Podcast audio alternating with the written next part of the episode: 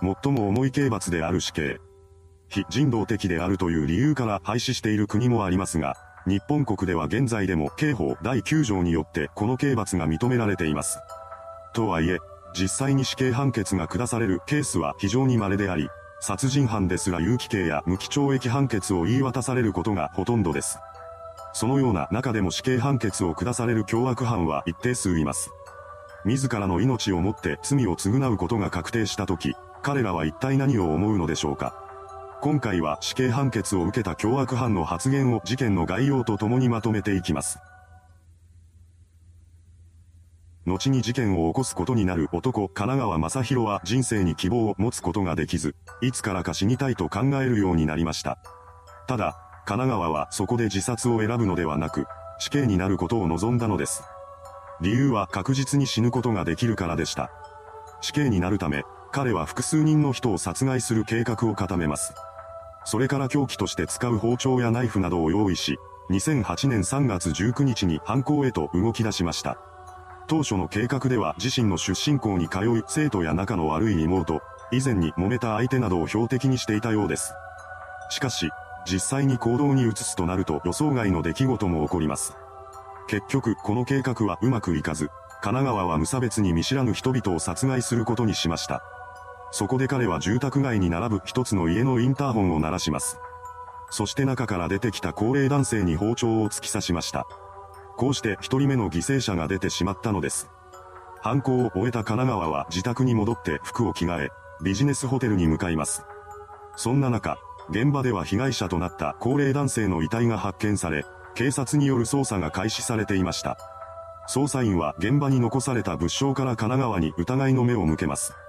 そして彼の母親に、急にいなくなって心配しているといった内容のメールを送ってもらい、神奈川の反応を見ることにしました。このメールを読んだ神奈川は警察からの指示があったのだろうと考え、次のような文を返信します。自分が犯人だ。これから犠牲者が増える。これを受けた警察は神奈川が犯人であると断定し、彼を全国に指名手配しました。このニュースを目にした神奈川は自ら警察に電話をかけます。そして、早く捕まえてごらんなどと言って挑発しました。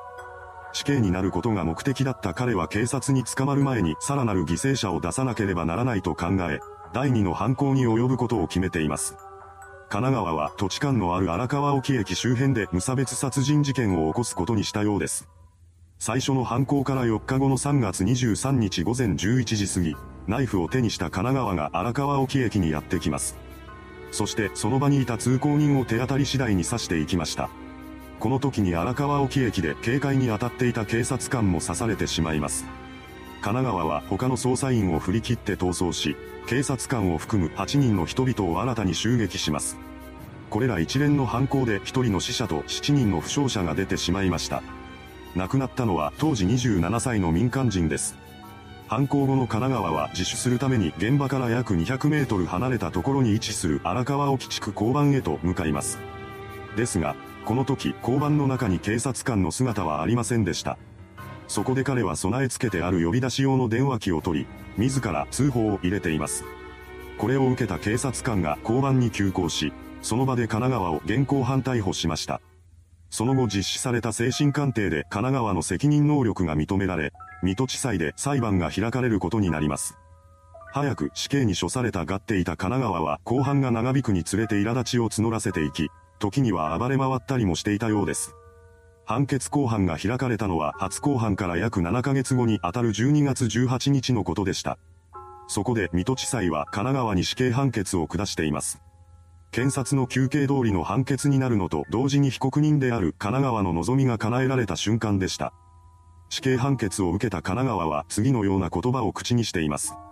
完全勝利といったところでしょうか。あとは死刑執行までの時間をいかに短くするか。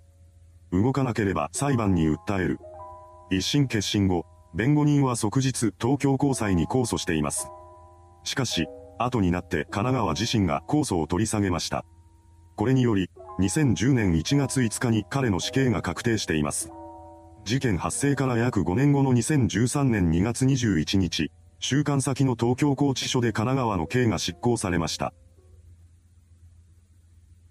本事件の犯人となる男鈴木康則は中学時代に下着泥棒を繰り返していました。当時から鈴木は性関係のことで理性を保てず、犯罪に手を染めていたのです。学生時代は下着を盗むことで満足していた彼ですが、年を重ねるにつれて女性を強姦したいという願望を持つようになりました。ただし、それはあくまでも裏の顔だったようです。表面上はまともな人物を装っていたらしく、1999年には看護師として働く女性と結婚し、彼女との間に二人の子供を設けています。旗から見れば順風満帆な人生を送っているかのように思えた鈴木ですが、彼自身が望んだ生活は全くの別物でした。結局、鈴木は結婚の4年後から出会い系サイトを使って女性と愛切なやり取りをしたり、借りた金をギャンブルにつぎ込んだりするようになります。この時の借金がどんどん膨れ上がっていき、ついには家族にもその存在が知られてしまいました。これによって夫婦関係は波状してしまいます。当然、二人が夫婦らしいことをする機会もなくなりました。また、この時点で借金の総額は800万円ほどになっており、普通に働いて完済することができないこともほぼ確定していたようです。そのような中で鈴木は性欲解消と借金返済のためにある犯行計画を企てます。その内容は通行人の女性を強姦した上で金品を奪い取るというものでした。鈴木はすぐにターゲットとなる女性の物色を開始します。そして2004年12月12日に街中を歩いていた当時18歳の女性久保田奈々さんに目をつけました。彼女に狙いを定めた鈴木は周囲に目を配り、人気がなくなるタイミングを伺い続けます。午後11時40分頃、ついにその瞬間が訪れました。辺りに人がいないことを確認した鈴木が背後から久保田さんに襲いかかったのです。そして無理やり彼女を公園の中に連れ込みます。この時に久保田さんは鈴木の顔を目撃していました。そのことに気がついた鈴木は警察に被害を申告されることを恐れて久保田さんを殺害することにしたようです。そこで彼は久保田さんが巻いていたマフラーで彼女の首を絞め上げました。これによって久保田さんは意識を失います。鈴木はこのタイミングで当初の目的の一つだった強姦をすることにしました。そうして自身の欲求を満たした彼は口止めのための殺害に動き出します。鈴木は再び久保田さんのマフラーを使って首を絞め、彼女を窒息死させました。それから久保田さんの持つ金品を物色しようとしたところ、すぐ近くに止められたトラックから運転手が降りてきます。焦った鈴木は金品の強奪を諦めて現場から走り去っていきました。その後、公園内に放置された久保田さんの遺体が発見されます。これを受けた警察は強姦殺人事件として捜査を開始しました。そんな中、鈴木は第2、第3の犯行に及んでいます。第2の事件が起こったのは第1の事件から19日後の12月31日で、被害者は当時62歳の女性大中敏子さんでした。今度は最初から殺害も計画していたらしく、鈴木は犯行に際して凶器となる包丁を用意しています。ただ、大中さんが若くはないことを受けて強姦はしないことにしたようです。そのため今回の犯行は強盗殺人になりました。鈴木は人気のない道で大中さんに襲いかかり、彼女を刺殺します。そして現金約6000円が入っているバッグを奪い取っていきました。この事件の存在もほどなくして発覚しています。第3の事件は第2の事件から18日後の2005年1月18日に発生しました。狙われたのは当時23歳の女性福島恵子さんです。午前5時30分頃、勤務先に向かう最中の福島さんに狙いを定めた鈴木が背後から彼女に襲いかかります。そして第一の事件の時と同じように、福島さんを近くの公園に引き込んで強姦しようとしました。しかし、この時点で時刻は午前6時に近づいていたそうです。ということは、これから人通りがどんどん増えていくことになります。目撃者が出ることを恐れていた鈴木は強姦を諦め、計画を強盗殺人に変更しました。彼は用意していた包丁で福島さんを刺殺し、彼女のバッグを奪って逃走していきます。その中には携帯電話が入っていました。驚くべきことに、逃走後の鈴木はこの携帯電話を使って出会い系サイトを利用しています。通行人によって福島さんの遺体が発見され、警察が捜査に動き出しました。当然捜査員はその中で現場からなくなっていた携帯電話の電波を追っています。その結果、いともたやすく犯人の正体が鈴木であることと彼の居場所が突き止められたのです。警察は3月8日に鈴木のことを占有離脱物横領容疑で逮捕しました。